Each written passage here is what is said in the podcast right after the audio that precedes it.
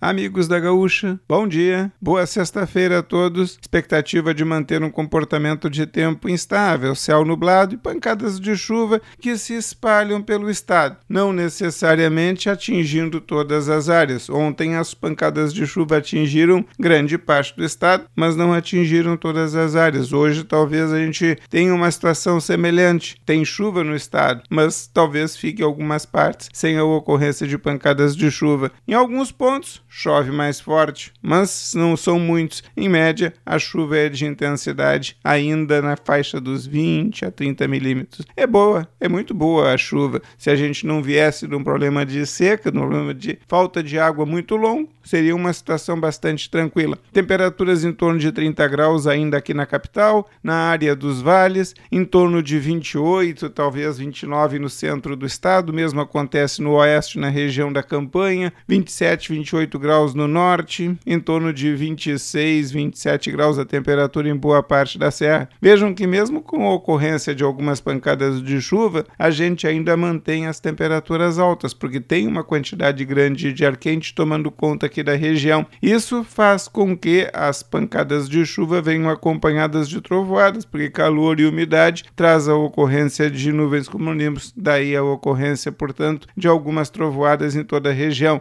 Chance de granizo existe, não dá para descartar. Inclusive, a gente continua com chance para temporal aqui na região. Em todos os prognósticos, fiquem atentos com a expectativa de manter mais pancadas de chuva durante o fim de semana, principalmente amanhã, sábado. No domingo chove muito pouco, mas ainda teremos pancadas de chuva por aqui. No início da semana que vem, algumas pancadas isoladas de chuva somente no estado. O domínio vai ser da massa de ar seco aqui no Rio Grande do Sul no começo da próxima semana.